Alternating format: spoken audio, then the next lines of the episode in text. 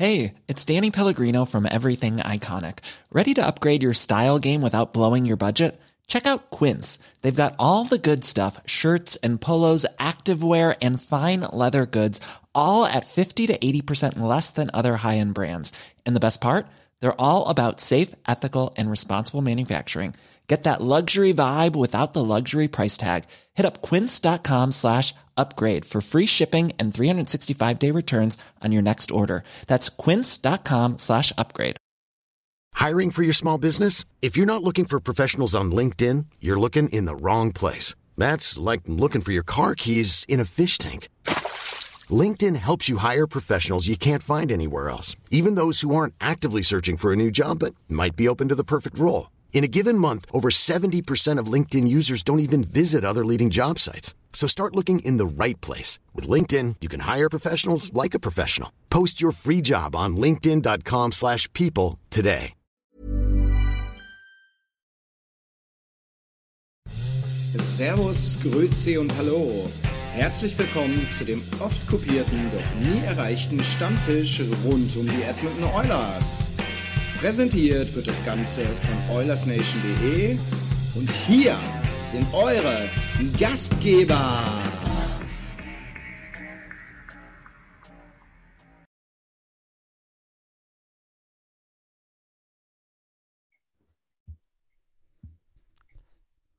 Hallo, herzlich willkommen an alle da draußen, die auf die Oilers stehen. Herzlich willkommen. Hier ist der Stammtisch. Ein paar Minuten zu spät, leichter technischer Verzögerer da drin. Ähm, ja, heute darf ich mal den Moderator geben. Ähm, ja, bei mir begrüßen darf ich heute zur Runde einmal den Tim. Hallo, hallo. Heute improvisiert. Ah, jetzt weiß ich warum. Ja, heute Dann- im improvisierten Setup. Dann einmal den Niklas. Hi, Niki. Hallo, einen wunderschönen Abend. Und dann noch einen etwas seltener, aber nicht minder qualifizierten Gast. Der Thorsten hat sich auch mal die Ehre gegeben. Hi Thorsten, hi. Hallo, grüßt euch. Jo, wie geht's?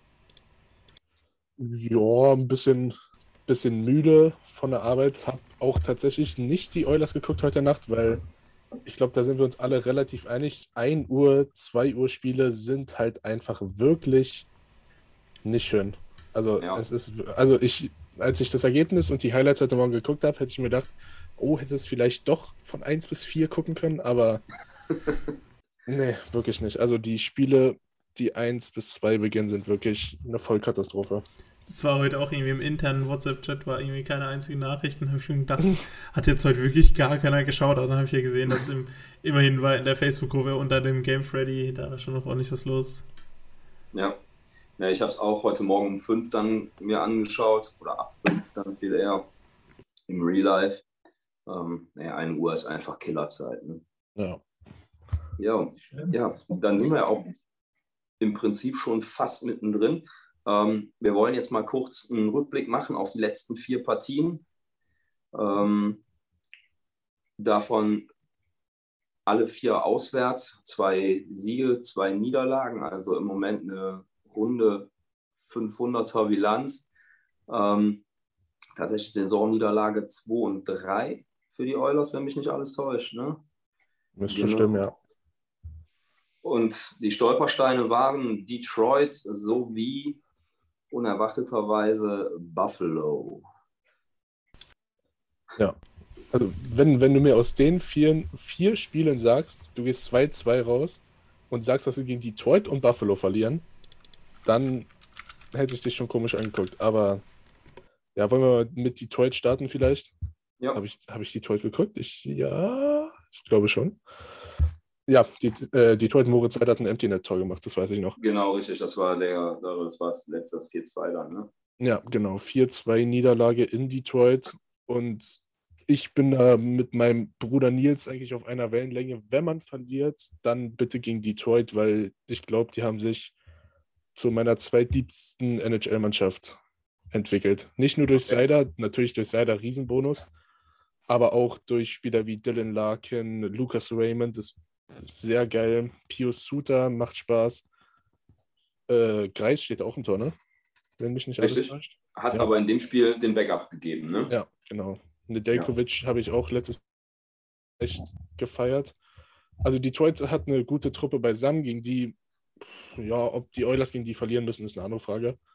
Aber wenn man verliert, dann bitte gegen Detroit und wie auch geschehen mit Moritz Seidertor. Gut. Thorsten, Spiel gesehen? Ja, ja, Spiel gesehen, alle, alle vier Spiele gesehen, aber auch. Teils nur im Real Life, was eigentlich ungewöhnlich ist, weil ich versuche schon immer die live zu gucken, schon allein deshalb, weil man mit euch dann nicht mehr aufs Handy schauen kann, weil dann ist ja alles voll gespoilert. ähm, ja, es ist echt schwierig. Also ich weiß gar nicht, nach der Woche, letztes Jahr hätte man gesagt, zwei Siege, zwei Niederlagen auf der Tour. Okay, nehme ich mhm. ungesehen. Aber wie der Niki jetzt schon gesagt hat, gerade die Gegner, wo wir die Niederlagen eingefahren haben, sind unerwartet. Und ja, Detroit vielleicht noch eher erwartbar, dass das ein harter Gegner wird, wie, Niklas schon sagt. Ich finde da gute, gute, junge, bissige, hungrige Mannschaft und, und, und mit viel Potenzial, wo wir, glaube ich, auch noch einiges sehen werden. Ich mag die auch ganz gern. Ich mag eigentlich keine anderen NHL-Teams, aber Detroit ist mir, ist mir doch sehr sympathisch auch als ich im Nachgang dann noch gesehen habe, äh, der Ken Holland war ja dann noch in der, in der Kabine durch die Hall of Fame-Einführung, glaube ich. Ich weiß nicht, habt ihr das auch gesehen? Ja. Das war, war ein ganz schöner Moment, glaube ich. Es war, hat zwar nicht viel gesagt, aber man hat schon gemerkt, da ist halt die lange, lange Beziehung zu Detroit, die verbindet ja jetzt die Oilers und Detroit ja auch mittlerweile. Nee, fand ich gut. Das Spiel an sich, ja, schwierig schwierig. Wir sind nie richtig reinkommen, glaube ich. Und, und am Schluss, glauben wir hätten nur länger weiterspielen können. Das war so ein Spiel, das holst dann nicht mehr. Ja. ja, man hat ja auch aus verschiedensten Ecken gehört, ähm, dass das mit die zwei schlechtesten Drittel waren, die die Oilers, bis, äh, Oilers bisher in dieser Saison absolviert haben. Ähm, ja, ich weiß nicht, wie seht ihr das, Tim? Ich habe natürlich wieder mal nur die Highlights gesehen. Ich bin im Moment zeitlich nicht so, so dabei bei den Oilers, aber habe immer viel zu sagen. Das ist dann natürlich auch ganz qualifiziert. Aber ja, also eben, ich denke mal, dass wir hatten das so in den letzten Podcast haben wir da irgendwie auch schon drüber geredet. So, wir hatten irgendwie alle das Gefühl, dass so jetzt das Spiel kommen kann, wo man halt so mal ein bisschen so auf die, die Schnauze fliegt, sozusagen. Das war halt natürlich auch nicht ganz dankbar für unseren Torwart, weil der eigentlich, also Stuart Skinner hat in sein erstes NHL-Spiel in dieser Saison gemacht, sein zweites insgesamt. Und er hat eigentlich eine ziemlich gute Leistung hingelegt, aber halt am Ende trotzdem diesen einen Fehler gemacht, der mitunter entscheidend so war, weil man halt so dann hinten lag und nicht sozusagen mit einem Unentschieden gegen Ende des Spiels man sozusagen gespielt hätte. Ist ja dann eine andere Situation, wenn man dann noch das Empty Net kriegt. Ähm, aber ja, mal, eben, da man da ihn nicht so 100% unterstützen konnte, ist halt das Spiel dann leider auch nicht so gelaufen, wie man wollte. Ja, ja vielleicht nochmal kurz zur, ähm, ja, zur Rückblende. Ähm, die angesprochene Situation Stuart Skinner, zweites NHL-Spiel, ähm, hat eine super solide Partie gespielt. Ich denke, da sind wir uns eigentlich soweit alle einig. Ähm, er hat sich einen Fauxpas geleistet und zwar beim Spiel mit der Scheibe hinterm Tor. Er geht aus dem Kasten raus, steht, wenn man draufschaut, quasi links hinterm ja. Netz und ähm, spielt die Scheibe gegen die Bande und die geht vom Winkel her zwischen ihm und Tor wieder voll in den Slot. Und ähm, boah, jetzt frag mich nicht, wer es war, aber es musste nur noch locker, flockig eingeschoben werden. Dylan, ja, Dylan Larkin natürlich. Dylan Larkin, okay. ja. Und dann stand es mal eben 3-0 aus Sicht der Oilers, also beziehungsweise 0-3 aus Sicht der Oilers, ja. Ja, Niklas, ansonsten, äh, was meinst du? Knappes Spiel, knapp verloren, verschmerzbar? Es, es hat halt so ein bisschen die Euphorie gedämpft nach dem Rangers-Win. Äh, Win. Mhm. Also das, das hat dann, also dazwischen waren drei Tage Pause, war klar, dass sie nicht den ganzen Schwung mitnehmen können. Und auch erstes Spiel vom Roadtrip stelle ich mir auch nicht so einfach vor, aber dann mit einer Niederlage aus Detroit zu reisen nach Boston da schlottern die bestimmt auch schon mal ein bisschen die Knie. Aber dann würde ich ja direkt überleiten zu dem Spiel in Boston, wenn ihr nicht noch was zu sagen habt zu Detroit. Aber ich glaube, da hatten wir jetzt relativ alles. Ähm, ja, Boston schlägt sie dann halt auch mal 5 zu 3 mit drei Toren im dritten Drittel. Kurz mal das Spiel gedreht. Ähm, das ist dann halt auch Edmonton, ne? Also ich schaue nebenbei, wer so ein bisschen getroffen hat, damit ich die Spiele wieder ein bisschen in den Kopf bekomme. Mhm. Das war das Spiel Cody CC Masterclass, Tim. Da schaue ich auf dich. Cody CC mit einem weil, ja, genialer Pass zu Leon. Kann es sein? Oder war, oder war das Zufallsprodukt? Nee, Leon auf CC ein paar Spiele davor war Zufallsprodukt, glaube ich. Also CC mit einem guten Pass auf Leon zum äh, Vierter und CC dann am Ende noch das Empty, Empty Net? Nee, kein Empty Net, aber ein Tor. Also wenn ich mich richtig erinnere, hat Sisi doch komplett an der rechten Seite komplett durchgetankt, war das das Tor? Genau, richtig. Und dann hat er auf der Leon wusste nicht wohin mit der also. Scheibe und geht dann nach rechts auf die Bande. da, also da war ich auch eben positiv überrascht, weil ich halt nicht so der größte Fan von Cody Sisi war, aber nach dem Hat Spiel habe ich, auch so, hab ich auch so Hat ein man bisschen die Sisi-Euphorie hat mich gepackt. Äh, Hast du gleich das Trikot bestellt? habe mir das gleiche Trikot bestellt, hat auch die beste Nummer, die Nummer 5, weiß man doch. Ähm, ähm, ja, aber er hat eben, in der Aktion hat er sich richtig geil da an der Außenseite durchgetankt, hat, hat sozusagen die Initiative ergriffen, was man halt auch von ihm so ein bisschen wünscht, als er gilt ja schon mehr oder weniger als Veteran, der ist, ja schon einige Jahre in der Liga und dann hat er auch selber dann am Schluss konnte er sich doch auch mit seinem eigenen Tor dann noch krönen. Wenn ich mich richtig erinnere. Oder war das Ja. ein anderes Spiel? Ja. Doch. Nee, Nee, stimmt. Nee, nee, war, also erst die Vorlage auf Leon und dann im Anschluss sein Genau. eigenes. Vielleicht ähm, ganz kurz in dem Zusammenhang, das Spiel gegen Boston war auch auf einer anderen Seite noch relativ, was heißt relativ bedeutsam, aber ähm, im Vorfeld des Spiels ähm, wurde nochmal ähm, Corey Cave entsprechend hervorgehoben. Für alle, die es nicht mitbekommen haben, Corey Cave ähm, ist im April 2020 als aktiver Spieler für die Oilers ähm, im Alter von 25 Jahren verstorben. Ähm, ziemlich plötzlich nach kurzer Krankheit. Ähm, und das Spiel war halt insofern besonders, als dass die Oilers zum allerersten Mal seitdem Cave halt ähm, verstorben war, in Boston oder gegen die Bruins angetreten sind ähm, und damit halt gegen das andere NHL-Team, für das Cave überhaupt jemals gespielt hat. Also er hat nur für zwei Teams gespielt, einmal für Boston, einmal für die äh, Oilers, sowohl als auch in mehreren Partien. Und ähm, ja, da ist seiner im Vorfeld noch, wie ich finde, sehr angebracht gedacht worden. Ähm, seine Witwe hat das Eröffnungsbully vollzogen. Ja, ähm, sicher eine emotionale Geschichte da im Vorfeld. Ja, jetzt wo du schon redest, schon wieder Gänsehaut pur, auch Ja. wenn ich nochmal zurückdenke an das Video. Also ich habe das Spiel, glaube ich, nee, hab ich, nee, das Spiel habe ich nicht live gesehen. Aber halt im Nachhinein hat ja TSN, ESPN haben das alle gepostet, das Memorial, Memorial sage ich jetzt einfach mal. Und wie alle Spieler sie nochmal umarmt haben und viel, also ich gehe davon aus, viel Kraft gewünscht haben und alles. Und am Ende Brad Marchand, der Colby Cave wohl sehr geholfen hat in seiner Zeit in Boston und ein enger Freund war, auch von der ganzen Familie. Also war schon sehr bewegend, aber ich fand's, also nicht, nicht aber, Punkt. Ich fand es auch sehr schön, dass wirklich damit gewartet wurde, bis Edmonton und Boston sich treffen. Also Edmonton hatte ja schon äh, das ganz große Ding im Vorfeld gemacht in der Covid-Season, aber dass sie Mhm. sich jetzt nochmal dazu entschlossen haben, was zu machen, ähm, fand ich sehr schön. Ja, waren bewegende Momente, definitiv. Ja, das ist auch, ist auch super, dass halt die, die schöne Erinnerung, also Colby Cave hat ja sehr, also man hat ja in seiner Lebenszeit schon gemerkt, dass es ein lebensfroher Mensch ist und dass er eigentlich sozusagen alle mit seinem strahlenden Lächeln hat er immer sozusagen sein ganzes Umfeld erleuchten lassen.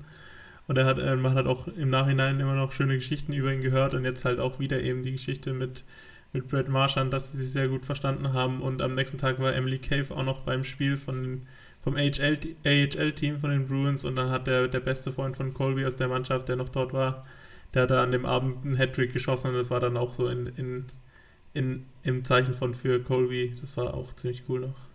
Zach Sunshine, wenn mich nicht alles täuscht. Ja, das war der Name Das- richtig. Den habe ich, wollte ich gerade suchen, da war Niki schneller. Perfekt.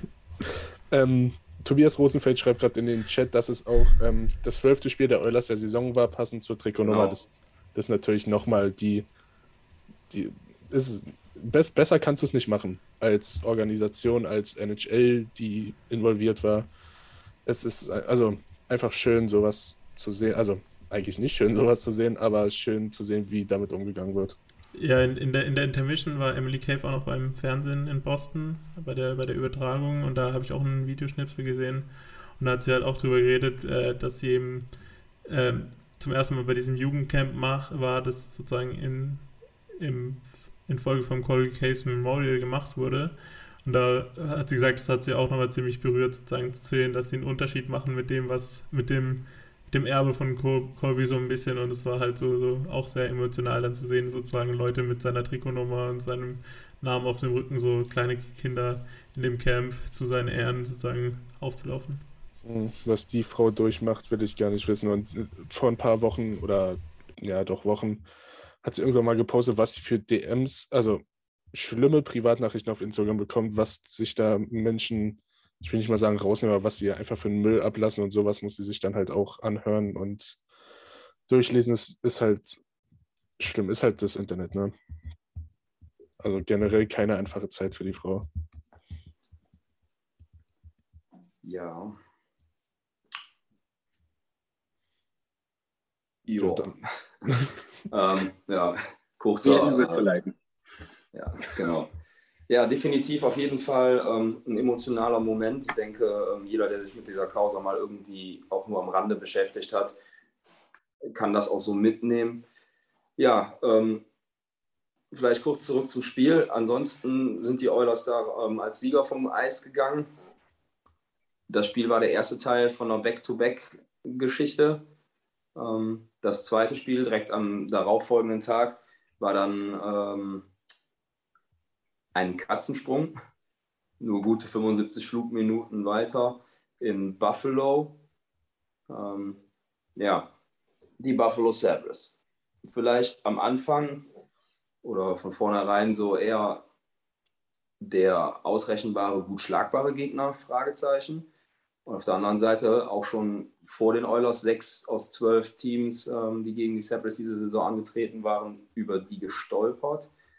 Ähm, ich finde es in mehrerlei Hinsicht interessant. Ich weiß nicht, wie seht ihr das Spiel? Wie habt ihr es gesehen? Ähm, sagt ihr, okay, das war sich selbst besiegt aus Sicht der Oilers oder sind die Sabres doch nicht so eine tickende Zeitbombe, wie man vielleicht meint, was deren Performance angeht? Also zu den Sabres generell jetzt mal kurz, also ich habe das Spiel leider wieder auch nicht gesehen, aber zu den Sabres generell, also sie sind auf jeden Fall viel stärker in die Saison gestartet, als man von ihnen erwartet. Also das geht jetzt nicht wirklich in Richtung Playoffs-Platz, aber die sind halt wirklich in der Mitte in der Atlantic Division, einer von der stärksten Division in der ganzen NHL, sind sie in der Mitte da, mit dabei. Und äh, das war schon sehr überrascht, dass sie halt so viele Punkte jetzt am Anfang geholt haben. Und ja, also es gibt sehr viel äh, Lob für den Trainer. Ich glaube, Don Granato ist richtig, oder? Ja. Ja, genau, für den, für den gab es. Granato. Don Corleone habe ich gestern angeguckt, zufällig. ähm, ja, genau, da gibt es sehr viel Lob für den Trainer, der wohl sehr gute Arbeit leistet dort. Sie haben ja auch sehr viele Veränderungen vorgenommen. Sie haben auch noch, für die Analytics haben sie auch noch neue Leute äh, angestellt, sogar mit die besten Leute, die es gibt. Also mal schauen, was da in den nächsten Jahren noch so abgeht.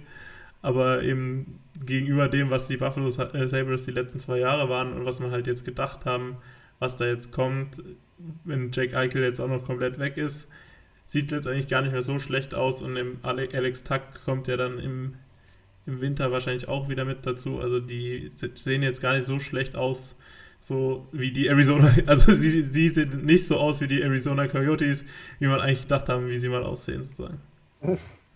Also so schlecht kann, also so, so schlecht kann auch kein Team sonst aussehen. Dann, dann wäre die Liga irgendwie kaputt. Ja. Meine, die, ähm, die Causa Jack Eichel und dadurch, dass sie jetzt erledigt ist, ist ähm, ja auch ein Stück weit verlorener Ballast für die Franchise, sodass sie jetzt auch einfach ohne das Ganze aufspielen können, ohne dieses Drama, was sich drumherum auf, aufgezogen hat? Oder hat das keinen Impact? Also es hilft auf jeden Fall. Also, also negativ ist es nicht, würde ich behaupten. Also ich, ich, ich bin mir nicht sicher, was für einen Impact das im Team hatte, was es, also, ja, okay, wenn dein Kapitän sagt, Jungs, nee, ich setze keinen Fuß aufs Eis mehr für Buffalo, dann denkst du natürlich auch, ja, hm, toll, danke. Aber ich glaube, wichtiger ist es für die Fans, dass sie jetzt mit dem ganzen Thema abschließen konnten und jetzt mit Peyton Krabs, mit Alex Tuck und Picks vielleicht ein bisschen was aufs Eis bringen, was ein bisschen mehr Spaß macht, als da so ein, so ein Center, der meinetwegen Top 5 der Liga sein kann, ich weiß es nicht mal. Ähm, aber der dann halt so eine Trümmertruppe um, um sich rum hat, ne? Mhm. Okay. Und zum, zum Spiel würde ich, also die haben ja wieder um eins gespielt. Ich habe, ich schaue gerade, ich glaube, ich habe bis zum Führungstreffer geguckt, mehr oder weniger, auch mit äh, Augen zu, vielleicht mal ein paar Minuten. Äh, man munkelt. Äh, und dann habe ich halt ausgemacht und bin eingeschlafen. Aber ich habe, wie gesagt, ich habe das halbe Spiel geguckt bestimmt. Und da hatten wir, wie viele Powerplays hatten wir? Sechs, sieben? Also ja, das, das war wirklich, massig. das war extrem. Und davon haben wir nur zwei Powerplay-Tore gemacht, was einfach unsere Stärke ist. Und wenn du dann aus den ganzen Powerplays zwei Tore machst und im 5 gegen 5 von Buffalo so anscheinend vom Tor weggehalten wirst, dass du sonst nichts auf die Bühne bringst, dann hast du halt auch, dann ist es halt so ein Tag, wo du gegen Buffalo verlierst. Auch wenn du 35 Schüsse hast und Buffalo nur 23, ist, es ist dann halt so, das ist dann halt Eishockey.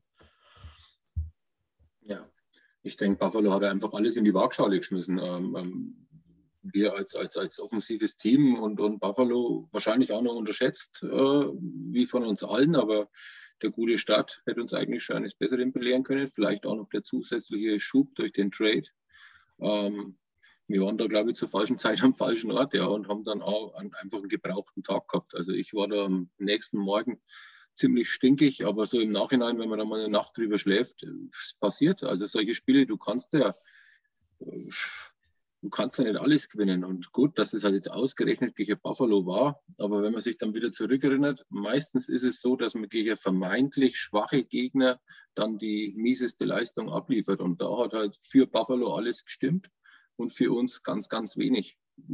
Als Paradebeispiel, das Powerplay hat nicht recht funktioniert und ist 5 gegen 5, was glaube ich eh nicht so ganz äh, noch läuft. Also gut, wenn wir dann zum nächsten Spiel kommen, dann wird es schon besser, aber das hat eben da alles zusammengespielt. Da hat gar nichts gepasst und ja, gebrauchter Tag, schade drum, aber muss wohl auch sein, weil du kannst nicht alles reißen. Ja, ich muss sagen, ich habe es halt auch morgens mir nochmal angeguckt wie ich das leider eigentlich immer handhabe, weil, ähm, ja, wie schon mehrfach jetzt angesprochen, äh, 1 Uhr Spiele sind einfach zeitliche Killer. Ähm, ich muss auch sagen, ich habe mich ja, ein Stück weit geärgert, ist aber vielleicht sogar übertrieben. Also als das Spiel dann vorbei war, war ich dann schon irgendwo so an einem Punkt angelangt, wo ich gedacht habe, okay, das ist jetzt ein Spiel gewesen. Ähm, das musst du nicht zwingend verlieren. Ähm, aber es war auch nicht unverdient. Ne? Also ich finde, die Oilers haben in dem Moment da auch nur wenig getan, um, ähm, um das Spiel vielleicht zu gewinnen. Unglücklicherweise an dem Zeitpunkt dann wieder ein Match, das Stuart Skinner für die Oilers bestritten hat. Das ist ja. der von seiner wunderbaren 100%-Statistik schon auf 33% runtergefallen, der arme Kerl. Ähm, an ihm hat es meiner Meinung nach wieder nicht gelegen. Der hat nämlich ein durchaus ja. gutes Spiel gemacht. Ähm, ich würde ihm wünschen, dass er auch mal das Glück hat, ähm, ja, dass er einfach als demnächst auch nochmal dann starten darf, wenn dabei was Zählbares hinten rumkommt. Ähm, ansonsten, ja, wie gesagt, die Sabres in dem Moment einfach das bessere Team gewesen. Ähm, der äh, Steve Hill hat es eben im Chat geschrieben, die haben uns dreimal richtig überlaufen. Ähm, ja, das ist wohl so gewesen. Und ähm, interessant halt, wenn wir dann uns in solchen Momenten, wenn es 5 gegen 5 nicht gut funktioniert, nicht auf dieses absolut übermächtige Powerplay verlassen dürfen. Und sind wir ehrlich, eigentlich sind die zwei Powerplay-Treffer in einer Partie ja immer noch äh, ja. über die Maßen viel. Ne? Ähm, aber wenn wir dann nicht wirklich an diese 50%-Quote rankommen, dann ist es einfach mal zu viel äh, oder zu wenig. Ähm, ne? Ähm, ich kann mich daran erinnern, dass der Björn vor der Saison gesagt hat, in, ich weiß nicht, ob es mal im Stammtisch war oder ob es im, im, Chat war, ähm, dass es einfach Spiele geben wird, wo man als Verlierer vom Eis geht, weil man sie nicht outscoren kann. Ähm, ist halt die Frage, muss man jedes Team immer outscoren oder haben wir hier an der Stelle einfach aktuell große Schwächen, was die Defensivleistung anbelangt? Also ich glaube, dass es so ist, dass in der Art und Weise, wie unser Kader konstruiert ist, geht es eigentlich fast gar nicht anders. Also ich finde, bei uns ist die, also das hat sich jetzt wohl auch in den O-Ton von den letzten Spielen auch rausgekommen, dass halt, also dass die Defense im Moment eine der Schwachstellen ist.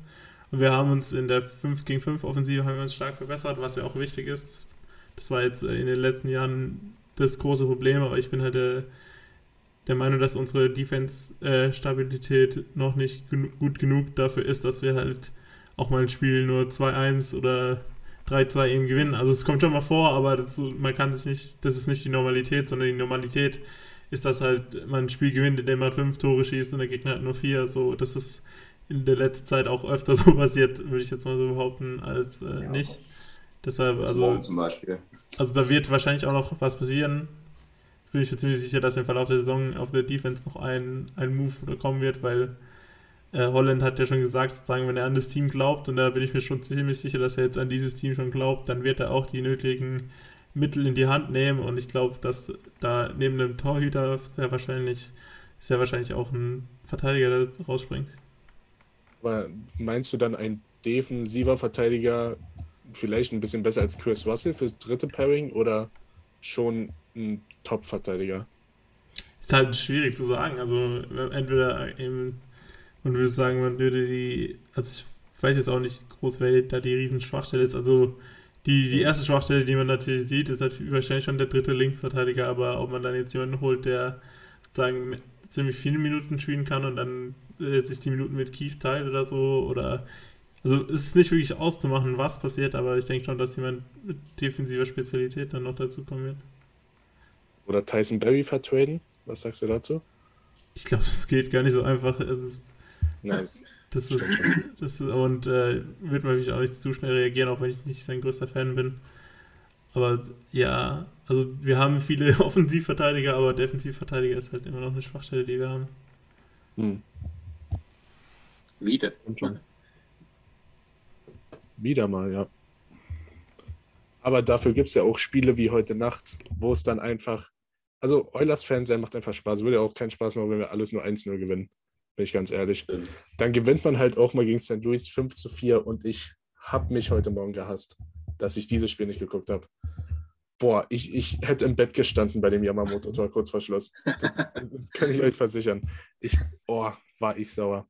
Also wir gewinnen 5 zu 4 gegen die St. Louis Blues, gehen in Rückstand und dann ist es einfach nur ein frohes Scheibenschießen hin und her.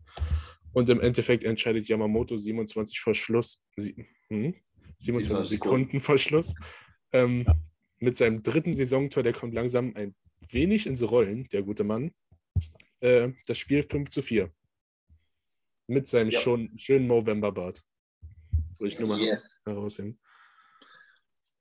Aber das ist auch genau, was, was mir Mut macht, um, um das nochmal zu verknüpfen mit dem Verteidigerproblem. Problem würde ich es nicht nennen, äh, vielleicht eine kleine Schwäche. Ja, Problem, mhm. Problem haben wir vor zwei Jahren noch gehabt, aber äh, als Problem würde ich es jetzt momentan nicht sehen. Das ist halt einfach ein kleiner Wermutstropfen, sagen wir mal so. Aber äh, andererseits, das war gestern, glaube ich, das erste Spiel, wo man mal wieder die Dynamite-Line so richtig explodieren hat sehen. Also gestern klar, es war offener Schlagabtausch. Das war für einen Trainerstab wahrscheinlich nicht immer lustig anzusehen. Aber für einen Zuschauer, für uns war das natürlich ein Highlight. Das war, war zum auf der Zunge zergehen lassen. Und dann natürlich der Knaller, wo der Yamamoto dem das Teil so dermaßen unter die Latte hämmert. So ein geiles Ding. Also ich war im Bett gestanden. Also auf der Couch. Aber ich muss gestehen, ich habe es auch im Real Life geschaut. Ich bin um vier Uhr aufgestanden und weil dann drei Spiele um eins oder halb zwei, das ist dann doch zu viel innerhalb der Zeit. nee, aber das fand ich wirklich geil, weil die Reihe funktioniert jetzt anscheinend. Also sie kommt ins Rollen, sagen wir mal so. Es wird nicht jedes Spiel so sein, aber es, es wird äh, von Mal zu Mal besser und sie können sich gegenseitig entlasten, die erste und die zweite. Und dann mhm. kommt Arno, mal gucken, wir haben ja jetzt noch ein paar Verletzte äh, in, in Reserve. Die dritte war schon mal da, ist wieder ein bisschen abgesagt, hat man ein bisschen durchgemischt. Dritte, vierte, äh, da kann man basteln, da hat man Luft. Wann hat man denn das mal? Wir, wir hatten ja immer eigentlich die Hoffnung, äh, dass wir, dass wir überhaupt zwei funktionierende Reihen haben, wenn denn überhaupt. Und jetzt reden wir schon davon, die dritte funktioniert und die vierte macht das, was sie soll. Und die ersten zwei, die nimmt man schon fast als selbstverständlich wahr.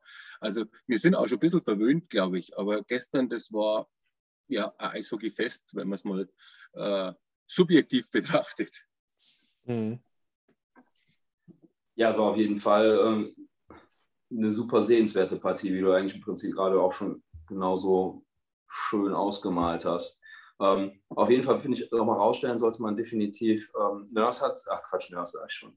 Ähm, Nuge hat es geschafft, seinen ersten Saisontreffer zu verbuchen nach gefühlten 20 Assists. Ich weiß nicht, es waren nicht 20, aber es waren auch nicht viel weniger. Ne? 17 Stück. Ja. Also ja gut, wenn du im Powerplay einfach nur den Puck zu Leon oder Connor schieben musst, dann hier auch 17 Assists. Ganz ehrlich. Ja, okay. Aber auch da war wieder, ähm, ich weiß nicht, ob es die NHL war, die es so unterschrieben hatte oder beschrieben hatte, da war aber auch wieder Leons Powerplay-Tor. Ähm, einfach nur mit äh, The German Precision. Mhm. Es, ist, es ist unglaublich. Ne? Die ganze Welt weiß, was kommt. Es ist eigentlich, ich finde, man kann es schon mit dem Ovechkin-Move vergleichen mittlerweile. Ne? Jeder weiß, die Scheibe geht dahin und danach schlägt die ein. Das ist, und es funktioniert einfach. Es ist einfach wunderschön, das zu sehen.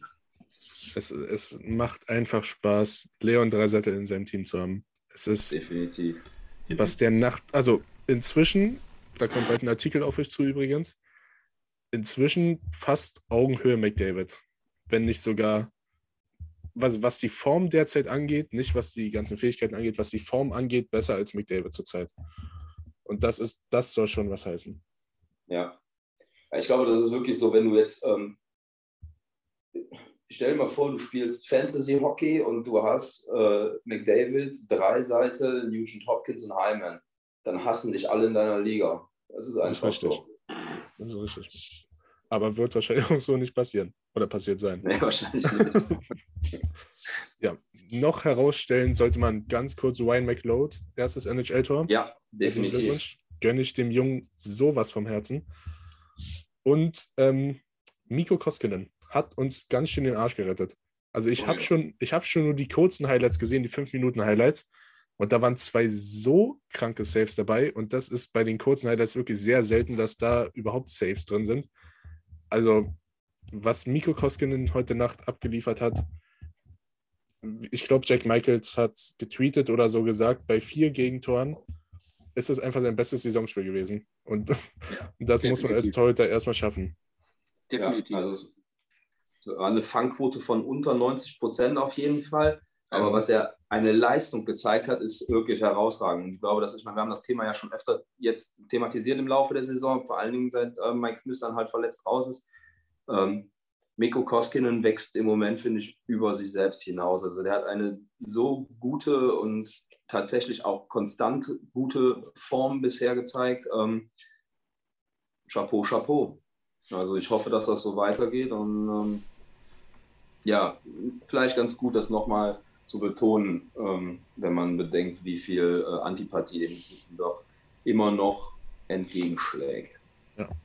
Ja, auf, jeden, auf jeden Fall. Und er, er ist sozusagen, er landet dann auch sozusagen bei den Statistiken, landet er sozusagen im Durchschnitt, was in dem Fall aber ziemlich gut ist, weil sozusagen der Durchschnitt ist, er hält alles, was er, was man von ihm erwartet, was er hält, sozusagen im, im, im Schnitt sozusagen, weil er halt mal einen hält, den man überhaupt nicht erwartet und dann halt auch mal einen reinlässt, der überhaupt nicht sein soll. Aber so im Schnitt hält er, hält er sozusagen den Durchschnitt, das, was er hält, halten soll, hält er. Und genau das ist halt genau das, was wir brauchen von unseren Torhütern. Und gerade eben, er ist jetzt wieder in derselben Situation wie letztes Jahr, nur dass, dass wir sozusagen besser dastehen ein bisschen, aber er ist wieder in derselben Situation, dass er über einen langen Stretch sehr viele Spiele machen muss, was man eigentlich nicht eingeplant hat, ehrlich gesagt, weil man im letzten Jahr gesehen, dass er ein bisschen daran äh, zerbrochen ist. Aber er zeigt, dass er nochmal dazugelernt hat. Er zeigt eine mentale Stärke und er zeigt, dass er Teil von dieser Mannschaft ist. Ja, ja finde ich auch. Also so im Vergleich gerade zur letzten Saison, was im Prinzip ja eine sehr gut miteinander abbildbare Situation ist, ähm, finde ich, steht er jetzt einfach deutlich, deutlich besser da. Auch wenn man auch fair sein muss, auch letzte Saison hat er uns schon noch irgendwo drin gehalten. Ne? Also ähm, auch wenn die Leistung da individuell vielleicht nicht auf der vergleichbaren Höhe mit dieser Saison war, ähm, hat er halt doch seinen Teil dazu beigetragen, dass es dann nachher auch eine hinten raus gute Regular Season gewesen ist. Ich Gut. Denke, er ist an sich ja auch kein schlechter Keeper. Er hat halt seine zwei bekannten Schwächen und die hat die Liga mittlerweile äh, Intus, sein genau. Fanghand und, und sein, sein Puckhandling hinterm Torspiel. Ne? Aber selbst daran hat er gearbeitet. Also ich finde, der macht einen wesentlich sicheren Eindruck, wenn der, wenn der ums Tor rum unterwegs ist. Nicht immer, aber, aber generell glaube ich an der Körpersprache, man sieht schon, dass er, dass er anders drauf ist auch und dass er, dass ihm das Selbstvertrauen gibt. Da. Und der hat, glaube ich, auch Standing in der Mannschaft. Der ist jetzt, glaube ich, nicht der Leader wie der Mike Smith in der Kabine, aber er hat andere Qualitäten. Und ich glaube, das steht uns nicht schlecht zu Gesicht. Und wir haben noch jetzt den Skinner in der Reserve, wo man auch sagen kann, er hat jetzt zwei Spiele gemacht. Das waren war sicherlich ein bisschen unglücklich, aber er persönlich hat sicher keine schlechten Spiele gemacht. Und ich glaube, da kann er auch drauf aufbauen. Und das weiß er und das weiß auch die Mannschaft. Ja. Und also von dem her bin ich auf der Torhüterposition beruhigt, auch wenn jetzt der äh, Schmidti nochmal, glaube ich, äh, zurückgeschickt worden ist ne, vom Trip. Ja. Der hat nochmal einen kleinen Rückfall oder, oder einfach aus, aus Sicherheit. Vielleicht haben sie ja gesagt, okay, wir ja, sehen, dass es läuft, nehmen wir die Zeit. Genau, hat wohl einen Enkel-Sprain, äh, also am Knöchel. Ähm, ist halt die Frage, wie lange das Ganze geht. Ne? Also man, ich, ich, bin jetzt nicht ganz firm darin, was das genau ist. Ich weiß aber vor allen Dingen aus dem Football-Bereich. Eine Prellung sozusagen. Ja, dass äh, gerade High Ankle Sprain doch eine relativ langwierige Sache sein kann. Dann wollen wir mal zu den drei Spielen hüpfen, die uns bis zum nächsten Stammtisch erwarten, oder? Ich würde gerne noch über so ein bisschen auf Revue passieren. Also wir haben jetzt schon ein bisschen Revue gesprochen, aber ich habe vorhin bei Thorsten so ein bisschen rausgehört, dass er nicht so ganz zufrieden ist mit dem 2 und 2. Und ich muss jetzt sagen, von meiner Seite aus, ich, ich bin eher zufrieden damit, weil wir halt in so einer guten Lage waren sozusagen. Fand ich jetzt okay, dass man sozusagen even aus diesem Roadtrip rausgeht, weil das halt ja auch nicht mehr so die einfachste Zeit ist. Wir haben jetzt im November ziemlich viele Spiele. Und da wir halt in dieser Lage sind, finde ich halt, es gehört immer mal wieder dazu, dass so ein bisschen, die Saison besteht ja immer aus äh, Bergen und Tälern. Ich glaube, das sagt man ja immer so im Eishockey. Oder ich weiß nicht, ob man das Eishockey so sieht, aber an, aber an sich, wenn man 82 Spiele hat, dann besteht eine Saison halt aus Bergen und Tälern. Und wenn halt man so ein flaches Tal hat, sagen wir mal, zwei Spiele mal gewinnt und zwei Spiele verliert, dann ist es äh, mehr in Ordnung, als wenn man halt da fünf Spiele am Stück verliert, da würde ich eher den Panik-Button drücken als. Oder den Panik-Button drückt Thorsten wahrscheinlich auch nicht, aber halt, ich bin auf jeden Fall schon nee. sehr zufrieden mit einem 2 und 2. Nee, nee, das habe ich, ja, hab ich ja anders gemeint. Also ähm, generell bin ich mit, dem, mit den Ergebnissen oder mit dem, was jetzt am Schluss in, in Summe steht, bin ich absolut zufrieden. Mich hat es nur nach dem äh, Cerberus-Spiel, da hat es mich halt äh, geärgert, weil der, der Spielverlauf an sich die ganzen Situationen, wie das entstanden ist, das hat mich geärgert. Okay. Nicht, dass es jetzt letztendlich verloren gegangen ist, das kann passieren. Und, und das äh, habe ich ja auf der, auf der Rechnung irgendwo. Aber logisch, es ärgert einen immer, wenn man eins verliert. Es ist immer schöner, wenn man es wenn gewinnt. Aber in der Summe alles gut, also keine Panik. Im Gegenteil, also ich bin einer von uns, der glaube ich nur weniger Panik schiebt. Stimmt. Ich meine, letzten Endes ist es ja auch so, ne? Ähm, eigentlich spielt es ja jetzt keine Rolle, ob du sagst, okay, oder wie, hätte, wie würdest du dich fühlen, wenn, wenn es jetzt geheißen hätte, okay, wir haben gegen Detroit und gegen die Blues verloren oder gegen Detroit und gegen ähm, die Bruins. Das sind dann vielleicht einfach Teams, wo man sagt, okay, ja, hm, kann man mal drüber stolpern, gerade wenn man auswärts unterwegs ist, gerade wenn man Back-to-Back -back spielt oder so. Aber ähm, unterm Strich ist es ja völlig egal, weil letzten Endes, ja, es sind zwei Punkte, die dir da verloren gegangen sind gegen, äh, gegen Buffalo die hast du aber auf der anderen Seite dann gestern Abend wieder reingeholt, die da vielleicht nicht unbedingt zu erwarten gewesen wären. Ne? Und ähm, von daher gehen wir mal weiter. Ich denke, wenn wir mit einem positiven Rekord aus diesem Auswärtstrip wieder zurückkommen, sind wir eigentlich ganz gut unterwegs. Ja. Dann geht es damit nämlich dann jetzt auch zurück in die kanadische Heimat, ne, nach Winnipeg. Korrekt? Ohne ja, Flughafen. Ist richtig. Ja. Muss Ohne Flughafen. Muss mit dem Bus von Minnesota hochfahren, oder? Ja. ja, in Winnipeg, Kanada, schließen wir den fünf Spiele Roadtrip ab und wie ihr gerade gesagt habt, es wäre natürlich optimal, wenn man das, wenn man den Roadtrip positiv abschließt. Und gegen Winnipeg, die sind zwar echt gut dabei, aber boah, Winnipeg. Alte Playoff-Erinnerungen kommen hoch. Da ist eine Rechnung auf. Da ist noch eine Rechnung offen, ja.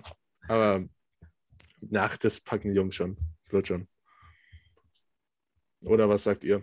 Gegen Winnipeg?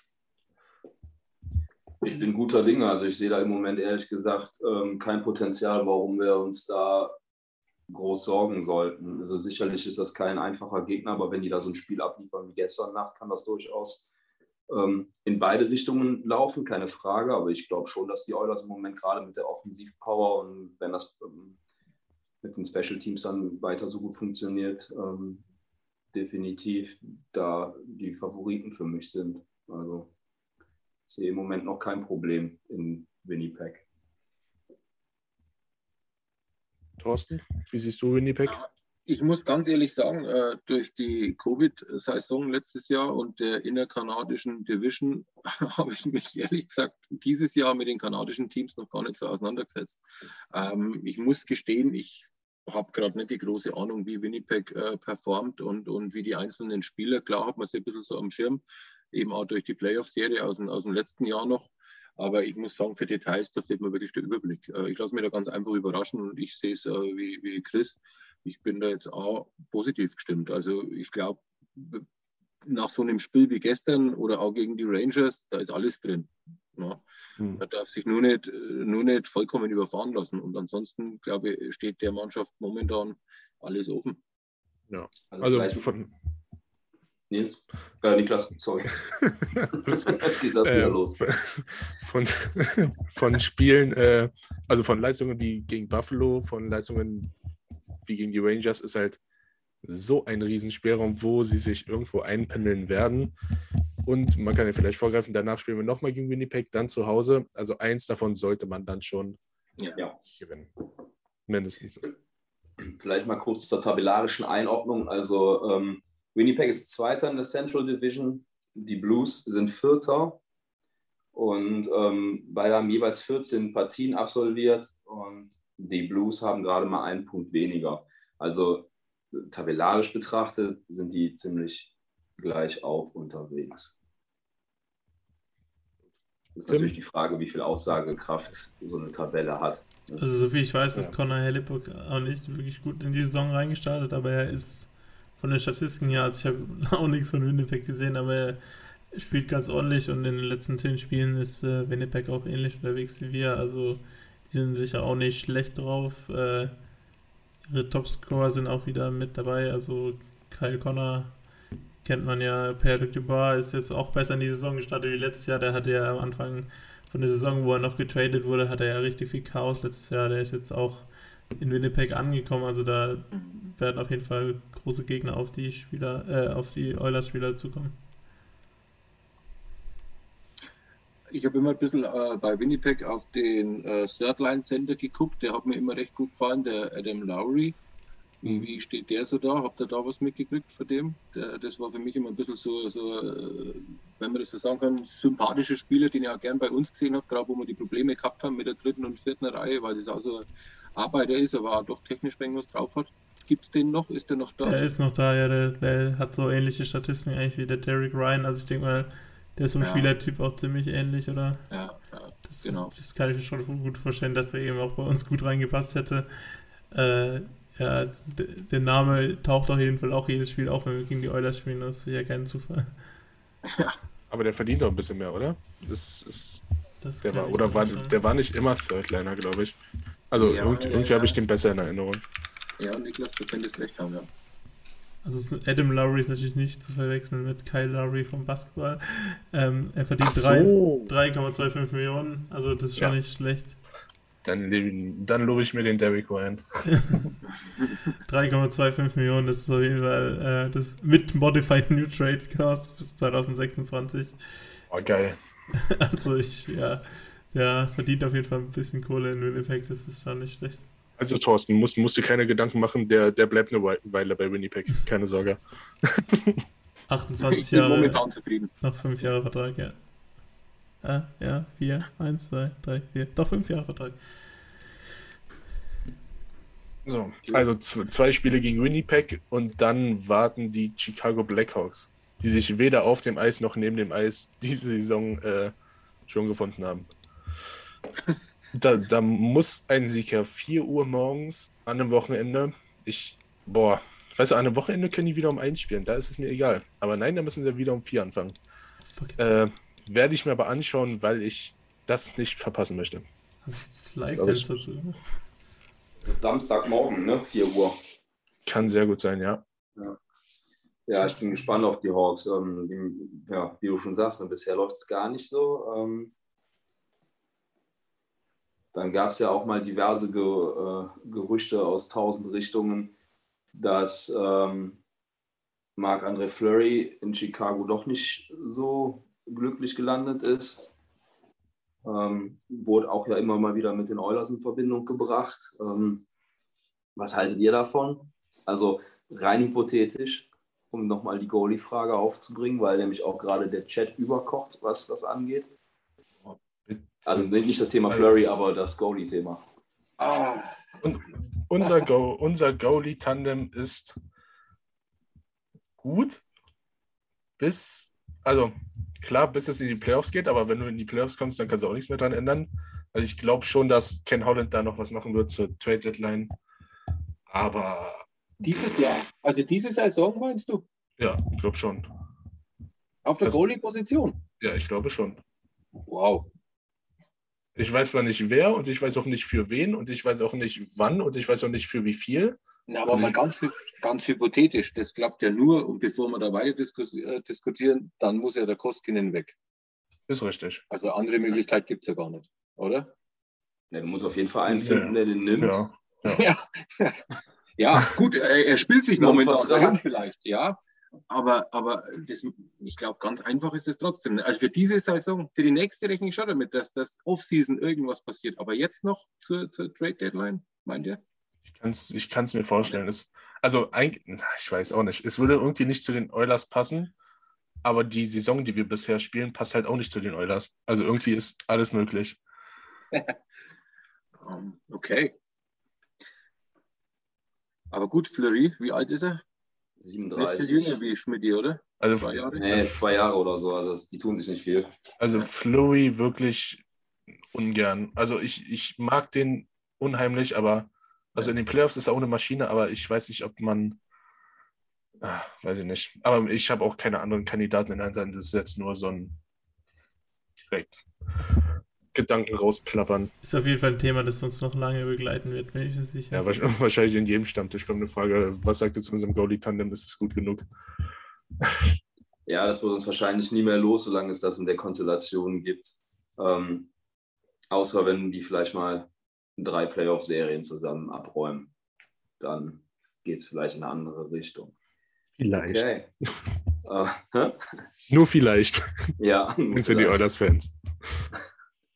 Ähm, ansonsten bei Chicago gibt es irgendwas, was wir beachten müssen, worüber wir vielleicht noch reden können. Ich finde, Kirby Duck spielt bisher eine super gute Saison, ähm, wenn der Rest vom Team schon nicht so genau will. Ne?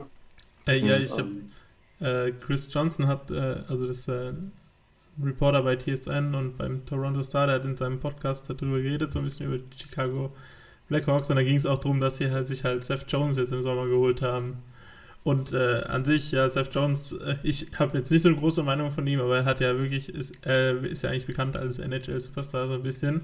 Und er hat aber, Chris Johnson hat das eigentlich ziemlich gut gesagt, es war einfach nicht der richtige Spieler für Chicago äh, zur richtigen Zeit. Das wäre halt so ein, so, das wäre ein Spieler gewesen für ein Team, das irgendwie noch ein Superstar-Defenseman davon weg ist, ein Contender zu sein. Ah. Aber Chicago hat ja sich jetzt über die letzten Jahre sich wieder mal so ein bisschen ein Rebuild gemacht. Sie wollten nochmal so einen zweiten Sommer haben für ihre Stars, für Kane und Taves.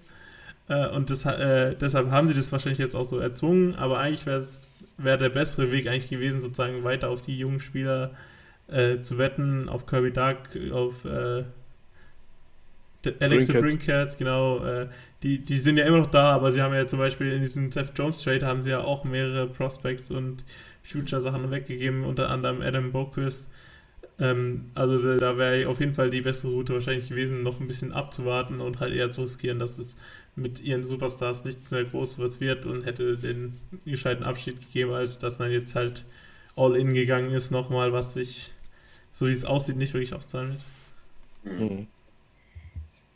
Ja, vielleicht als Hintergrundinfos, sage ich mal, was, wo du jetzt gerade gesagt hast, worauf man vielleicht achten müsste. Ich sehe gerade, dass die Blackhawks das drittbeste Penalty Kill der Liga haben. Aber ich glaube, nicht mal das erstbeste Penalty Kill könnte unser Powerplay derzeit aufhalten. Ähm, Aber nur mal so, äh, die ganzen restlichen Statistiken der Hawks sind äh, 20. Platz abwärts. Oh. Ja.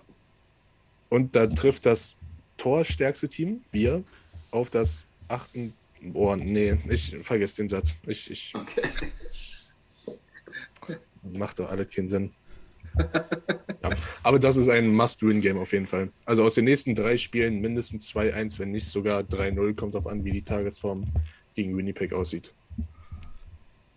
Okay, ich glaube, damit können wir eigentlich leben, was den Ausblick auf die nächsten drei bis zum nächsten Stammtisch angeht. Ne?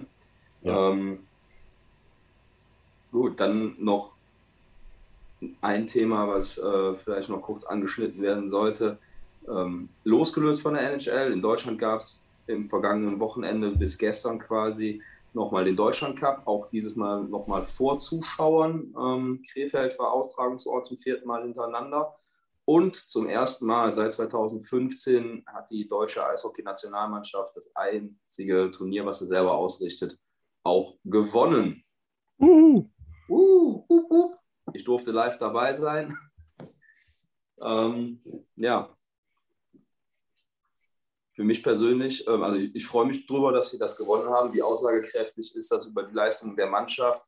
Hm, können wir mal so ein bisschen dahingestellt sein, äh, dahingestellt lassen, sein lassen. Ähm, vielleicht kurz zu den Ergebnissen. Äh, Deutschland hat gespielt zunächst gegen Russland, ähm, 4-2 gewonnen, dann gegen die Schweiz äh, 4-1 gewonnen, glaube ich. Aha, Tim.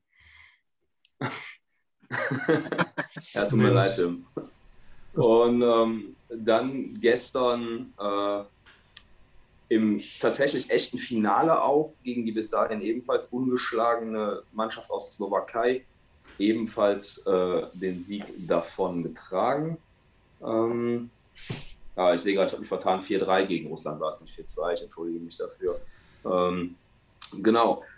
Damit ungeschlagen, neun Punkte den Cup geholt. Ähm, interessant finde ich das Ergebnis aber eigentlich aus Sicht der anderen beteiligten Mannschaften. Zum einen, weil äh, die Russen unter äh, Igor Lariopov ähm, mit einem sehr, sehr jungen Team aufgelaufen sind. Da sind insgesamt zwölf von 23 Spielern Jahrgang 2000 gewesen.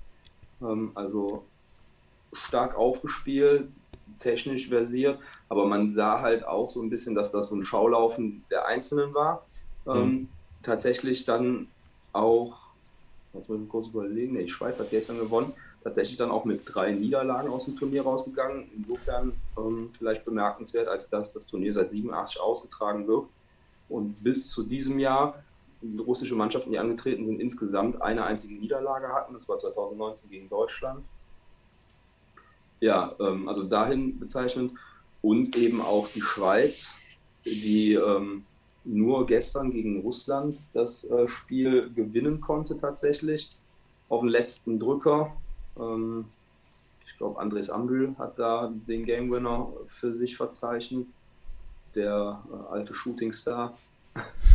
Und ähm, da, de, also was das angeht, halt irgendwo interessant zu sehen, wo geht die Entwicklung des Schweizer also, ähm, Hockeys im Moment hin. Aber ich glaube, wenn wir das jetzt hier ausführlich besprechen wollen würden, könnten wir nochmal eine ganze Stunde mitfüllen, ohne dass das irgendein von uns weiterbringen würde. Ähm, aus deutscher Sicht noch ganz cool gewesen, ähm, Taro Jensch spielt in Iserlohn aktuell, ähm, hat seine ersten beiden Spiele für die A-Nationalmannschaft gemacht. Ich glaube, da haben wir auch ein großes Talent, äh, was hoffentlich noch zu ähm, weiterer und größerer Blüte kommt. Ähm, Ansonsten. Tobi Rieder hat doch ziemlich gut gespielt, habe ich gehört. Tobi Rieder, überragend, genau. Also gestern Spieler des ähm, Spiels geworden von Deutschland. Ähm, ja, schön zu sehen, dass er offensiv wieder richtig aufdrehen kann. Ich frage mich halt, ähm, ob er das beibehalten kann. Ähm, ich hoffe es. Ich sehe den auf jeden Fall auch im Olympiakader. Ich glaube, da ist keine große Diskussion. Mhm stellt sich halt die Frage, mit wem zusammen, dürfte auf jeden Fall interessant werden. Ja, so ähm, vielleicht das als kurzen Abriss Und- dazu. Ja, wir, Dankeschön für deinen schönen Nationalmannschaftsmonolog. äh, Ja, wir haben ja vorhin äh, im, Off sozusagen, bevor wir online gegangen sind, hatten wir schon kurz drüber geredet, aber es gab ja im Hintergrund, gab es ja auch noch ein bisschen äh, Rumorereien oder halt ein bisschen äh, Unruhe sozusagen im DEW-Camp. Kannst du da noch ein bisschen, was also hast du vorhin ganz gut erklärt, oder Ja, also äh, im Endeffekt, es gibt da im Moment zwei Themen. Also A, ähm, das medial gerade tatsächlich, finde ich, präsenter ist, aber auch meiner Meinung nach das wesentlich weniger brisante ist. Ähm, Toni Söderholm ist seines Zeichens Bundestrainer Eishockey und ähm, dessen Vertrag läuft aus im Mai 22 nach der WM. Und aktuell ist die ähm, Zukunft halt noch ein bisschen unklar. Söderholm ist im September bei den ähm, Panthers gewesen in Florida und hat da quasi ein, ein Praktikum gemacht. Ähm, ja, und im Moment gibt es dann halt ein bisschen so die, steht die Frage im Raum, macht er weiter als Bundestrainer, was im Falle eines ähm, Wechsels, glaube ich, doch schon ein großer Verlust wäre für den DEB und, und die Nationalmannschaft. Ich glaube, ähm, dass Toni Söderholm das, was Marco Sturm ins Rollen gebracht hat, sehr, sehr gut aufgenommen und fortgeführt hat ähm, und das Ganze auch noch deutlich weiterentwickelt hat. Ähm, auf der anderen Seite ist halt die Frage, kann man natürlich auch verstehen, wenn es sich für ihn die Möglichkeit eröffnet, dass er vielleicht in Nordamerika einen Job in der NHL antreten kann als Trainer, ist das sicherlich ähm, der nächste Schritt, der zu gehen wäre. Ähm, da kommt dann auch das andere Thema zum Tragen. Ähm, unter anderem ist es wohl so, dass ähm, ja, die Führungspersonalie im DEB da eine Rolle spielt für ihn. Ähm, das ist aktuell Franz Reindl. Ähm, ja, und wenn ich das richtig verstanden habe, dann ist es wohl so, ähm, dass für, äh, für Söderholm auch definitiv ein wichtiger Punkt ist, ob Reindl weitermacht oder nicht. Franz Reindl hat von sich aus gesagt, dass seine jetzt eine Amtszeit seine letzte sei und er sich nicht nochmal zur Verfügung bzw. zur Wahl stellen würde. Dann gibt es zusätzlich da wohl auch noch Knatsch mit einzelnen Landesverbänden, ähm, weil es wohl so ist, man soll, also das muss man dazu sagen, der ähm, DEB-Präsident ist ein Ehrenamt. Also das heißt, der Mann ist Präsident des Deutschen Eishockeybundes und macht das im Prinzip einfach ja, aus Spaß an der Freude, wie man bei uns im Rheinland so schön sagt. Ne? Man bekommt dafür also keine Bezahlung. Das Ganze, wie man sich ja sicherlich vorstellen kann, artet aber dann vermutlich auch in einem mehr als Vollzeitjob aus. Ähm, so, und darüber hinaus ist Franz Reindl halt Geschäftsführer ähm, einer Gesellschaft, die unter anderem äh, zum Beispiel die WMs, die in Deutschland ausgetragen worden sind, vermarktet. Ähm, es ist halt die Frage, inwieweit diese beiden Ämter miteinander oder diese Anstellung dieses Amt miteinander in Verbindung stehen. Und ähm, ich kann das jetzt nicht in, in aller Detailliertheit offenlegen. Dazu fehlt mir tatsächlich auch dann jetzt der Background so ein bisschen. Ähm, für mich stellt sich halt die Frage, wie kann es sein, dass ein international agierender Verband, der, ähm, der Dachverband in der Nation ist, ähm, allen Ernstes von seinem Präsidenten verlangt, dass das ein Ehrenamt ist. Hm. Also vielleicht ist das einfach das Problem und dass man das versucht irgendwie anderweitig zu lösen. Ja, als du das vorhin im Vorgespräch gesagt hast, dass es ein Ehrenamt ist, dachte ich mir so, hm, weiß, weiß der Kühnel, was ein Ehrenamt ist? So. Ja, weiß auch, ich bin selber Aber- Ehrenamtler, ja. Ja. das. Aber anscheinend, also das ist halt eigentlich schon echt traurig, wenn man ehrlich ist. Also erschreckend irgendwo. Ja, ich finde das unbegreiflich auch tatsächlich irgendwo. Also, ähm, ich, das, das steht für mich in gar keinem Verhältnis. Ne? Also, das ist ja weit über das, was man so als normale, in Anführungszeichen, Verbands- oder Vereinsarbeit erwartet, hinaus. Das, das ist ja, also allein schon, was die Repräsentation nach außen angeht, kann man ja nicht von jemandem verlangen, dass er das einfach nur so macht. Mhm. Ähm, geschweige denn Verantwortung, Organisation, ähm, Lobbyarbeit, die sicherlich auch zu tun ist dabei. äh, Also ich, ich kann nicht, also Hut ab, dass sich die Leute dafür hergeben. Aber ja. hat es nicht vielleicht auch noch irgendwas mit dem deutschen Vereinssystem oder so zu tun, dass man irgendwie, das ein Ehren, Ehrenamt sein muss, dass man irgendwie so einen bestimmten Vereinsstatus oder sowas oder einen Verbandsstatus Weiß ich nicht, ähm, beibehält? Oder? Ja, generell muss ein Verein ja erstmal gemeinnützig sein. Ich kann mir eigentlich nicht vorstellen, dass ähm, ein Präsident da zwingend ein Ehrenamtler sein muss. Ich glaube, das, das also, ist halt die Frage, ob man den mit einer Aufwandsentschädigung oder so dann entsprechend irgendwie belegen kann. Aber da fehlt mir der Background zu.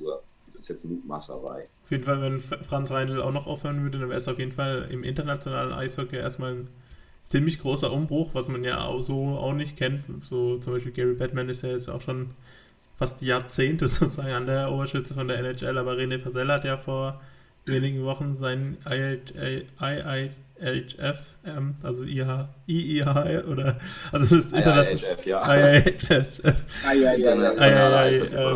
das Amt, also des Präsidenten abgegeben und ich glaube Franz Reindl war ja da auch jahrelang in der Vorstandschaft mit dabei, also da gibt's ja, wird es auf jeden Fall ein paar Veränderungen auch in den hohen Ämtern in der, im internationalen, internationalen ja. Eishockey geben. Ich kann nicht mehr reden. Tatsächlich ist es ja auch so gewesen, dass ähm, Reindl da zur Wahl stand, ähm, um René Fasels Nachfolger zu werden, weil Fasel ja sicherlich auch keine ganz unumstrittene Persönlichkeit ist. Ähm, bedenkt man da mal an die ähm, Beziehungen nach äh, Belarus, so Lukaschenko oder so. Ja. Ähm, und die Vergabe von Turnieren. Ähm, ja, unterm Strich hat es nicht geklappt für Reinde. Ähm, ich bin mir nicht, also der, der neue äh, ja, Vorsitzende des IHF Councils ist dann, frage mich nicht nach dem Namen, aber ich glaube ein Belgier, kann das sein?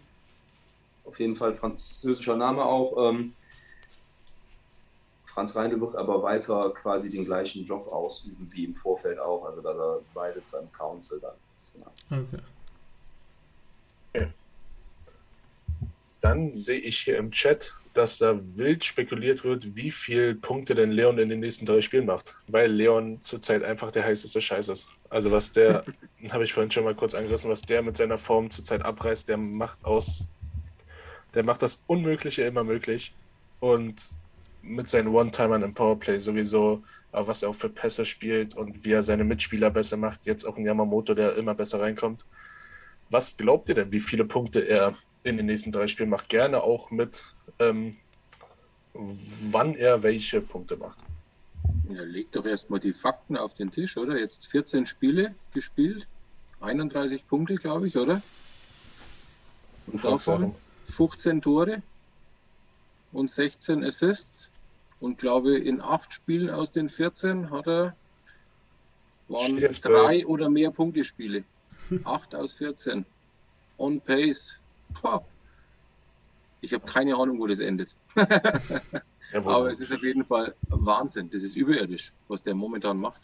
Ja, und bei Leon weiß man halt wirklich nicht, ob das irgendwann aufhört. Oder ob der jetzt einfach, oder ob der jetzt einfach, also er hat sich ja jetzt wirklich von Jahr zu Jahr gesteigert und Sky is the limit. Wo will der enden? So, also ich sage mal aus den nächsten drei Spielen Winnipeg, Winnipeg, Chicago.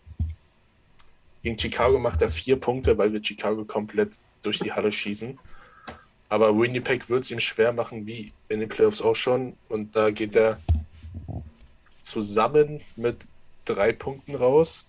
Also sind wir bei sieben Punkten aus drei Spielen, sage ich jetzt mal. Was davon Tore sind und was davon Vorlagen sind, das ist mir eigentlich relativ egal.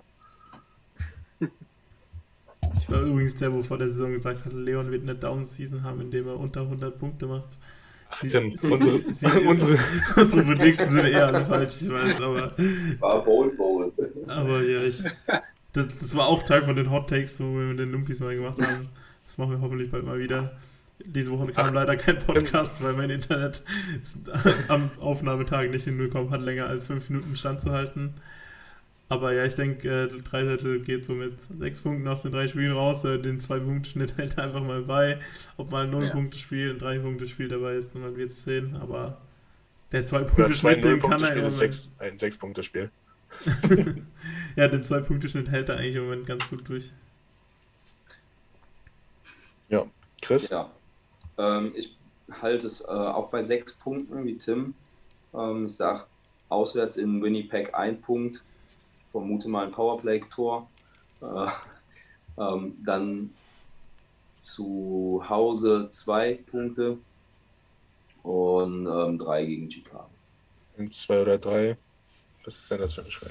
Ja. Ob, ob, du wirklich richtig stehst, siehst du, wenn das, das Goal-Light angeht. Genau, wenn das rote Licht angeht. So. Thorsten, drei Spiele-Prediction? Oh. Ähm, schwierig. Äh, letzte, letzte Saison, Winnipeg, haben wir immer gut ausgesehen. Playoffs waren da. Wir haben nicht gut ausgesehen. Wir haben eine Rechnung offen. 50-50. Ich würde sagen, wir gewinnen in Winnipeg mit 3 zu 2. Verlieren zu Hause mit 1 zu 2 und hauen Chicago mit 8 zu 1 weg. 8-1 ist gut. What? Ja, ich, ich schließe mich da an. Ich glaube, Winnipeg teilen wir uns irgendwie. Ich hätte auch mal wieder Lust auf so einen richtigen Overtime-Thriller, wo Leon und Connor ihre Work machen. Und Chicago wird easy clap. Auf genaue Ergebnisse möchte ich mich da nicht festlegen, aufgrund von früheren äh, Vorhersagen, die, naja, ich sag nur, Cole Caulfield macht 30 Tore. Ja. Oder wie Jan das gerne sagt, 10-0 oder wie? 10-0! 10-0. So, aber eine, eine Bold Prediction gebe ich auch noch ab. Ähm, Chicago wirft Stuart Skinners erster Season Win diese Saison. Wollen was hoffen. Wollen mhm. ja. Äh, eine Frage war noch von Nils, dass Kyle Clifford wäre auf den Waivers, den kann ich mich noch von. Der war mal eine Zeit lang bei LA und eine Zeit lang bei Toronto, kann ich mich erinnern. Äh, aber ich bin immer so der. Also Nils ist immer so der, wo ein bisschen so überreagiert, wenn jemand auf den Waivers ist und Niklas auch, aber ich glaube jetzt eher nicht, dass das jemand für uns ist. Also wir sind da ja, obwohl ja natürlich äh, Devin Shaw noch ein paar Wochen ausfällt, aber ich denke, wir sind im Moment ganz okay aufgestellt, gerade wenn jetzt McLeod auch ins Laufen kommt. So ist es. Also Nils, schieb dir deinen Kyle Clifford sonst wohin. Dann war irgendwie jetzt auch die, also Niklas hat es vorhin einmal kurz angesprochen, da ging es irgendwie die ganze Zeit drum, Tyson Berry zu traden. Da ist Nils jetzt auf einmal auch auf dem, auf dem Trip angekommen. Ich weiß auch nicht warum, weil im jetzt Sommer würde es mir immer ganz oft anhören, das ist doch der beste Deal, den man kriegen kann. Und jetzt zwei Wochen in die Saison, oder wie viele Wochen sind wir jetzt in der Saison? Vier Wochen? Heißt jetzt auf einmal, den, den, eigentlich kann man ja nichts anderes mehr machen als den traden. Also, kann und er spielt halt nicht die beste Saison, er ist nicht der beste Defensivverteidiger. Das hat man vorher gewusst, dass er nicht der beste Defensivverteidiger ist, dass seine Rolle eher einlinig sein wird. Also meine meine Meinung ist eher so, dass er jetzt im dritten Pairing mit äh, gekürzten Minuten, aber halt viel Powerplay-Zeit ist er meiner Meinung nach in der Rolle angekommen, die er halt am besten spielen kann, weil ich irgendwie schon das Gefühl hatte, dass es nicht ewig gut gehen kann, wenn er mit Nurse im ersten Pairing die ganzen 25 Minuten, 27 Minuten jedes Spiel machen muss. Und ja, wenn Bouchard sich weiter so. Bouchard hat jetzt ein bisschen sozusagen bisschen eine ruhigere Phase sozusagen, aber an sich, wenn Bouchard weiter so seine Entwicklung weitermacht, dann ist er halt der perfekte Mann, um neben Nurse im ersten Pairing zu spielen, auch diese Saison schon. Ja. Also man kann wirklich keinen von unseren Spielern derzeit eine schlechte Saison zuschustern, würde ich mal sagen. Die machen ihren Job alle übermäßig gut oder ihren Möglichkeiten entsprechend gut. So, wollen wir uns dann rauswerfen?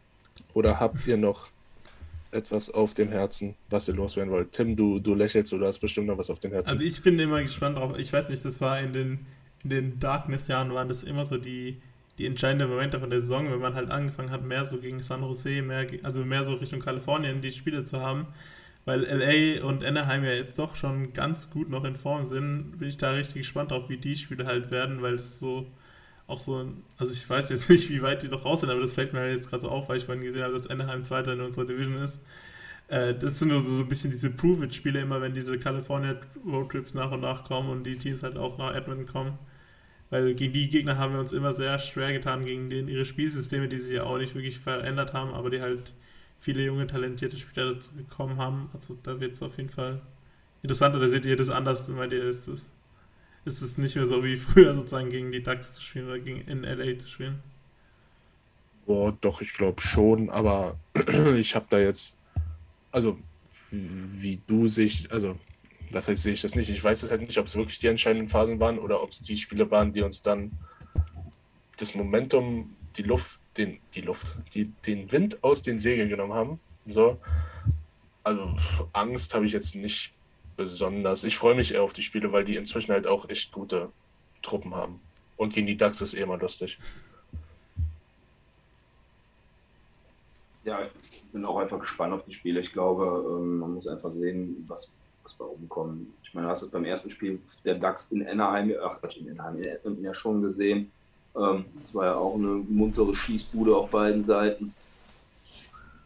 Ja, so kann es weitergehen. Ich meine, dann werden wir zwangsläufig auch mal hier und da wahrscheinlich den kürzeren Gegner ziehen.